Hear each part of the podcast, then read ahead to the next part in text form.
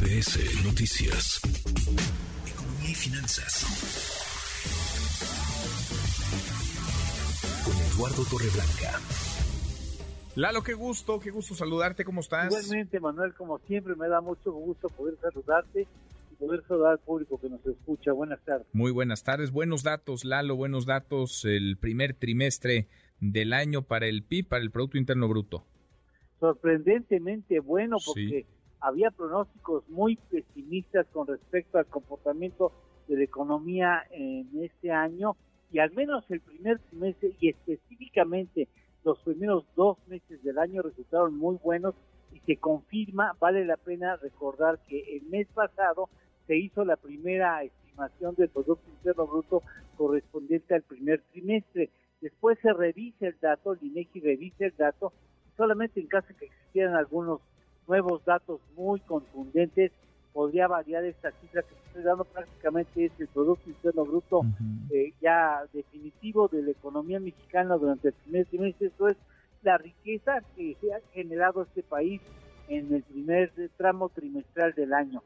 Eh, en términos anualizados, 3.7%. El sector primario, es decir, el campo, creció 2.9%, también dato anualizado. El sector secundario con un avance de 2.4%, ahí está la manufactura, y el sector terciario con un sorpresivo y muy eh, optimista 4.2%, es decir, el mercado interno, aquí está claramente la actividad interna en el país, de la economía interna, 4.2% es un muy, muy buen dato que jaló al resto de los sectores en el primer trimestre.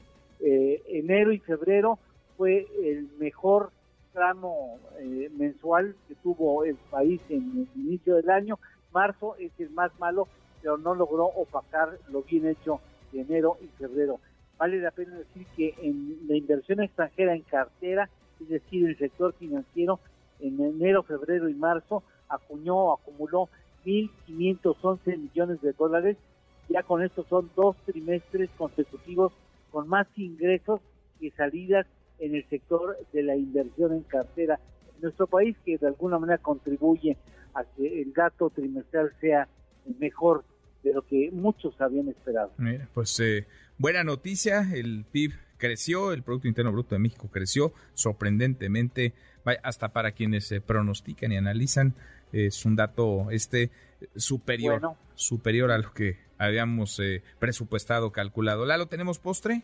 Claro que sí, es un, eh, bueno, no les va a gustar mucho quizá, pero en el siglo primero, el emperador Vespasiano decretó un impuesto de una fracción de denario, que era la moneda en ese entonces, sobre, escuchen ustedes, sobre la orina que se recogía Ah, para poder fabricar el dentífrico de la época. O Qué sea, cosa. para producir pasta de dientes se recogía la orina en ciertos puntos y esa orina tenía que pagar impuestos. No, bueno. No, bueno, pues no les des ideas. Abrazo, gracias, Lalo. Gracias, Manuel. Gracias. Buenas tardes. Muy, muy buenas tardes. Es Eduardo Torreblanca.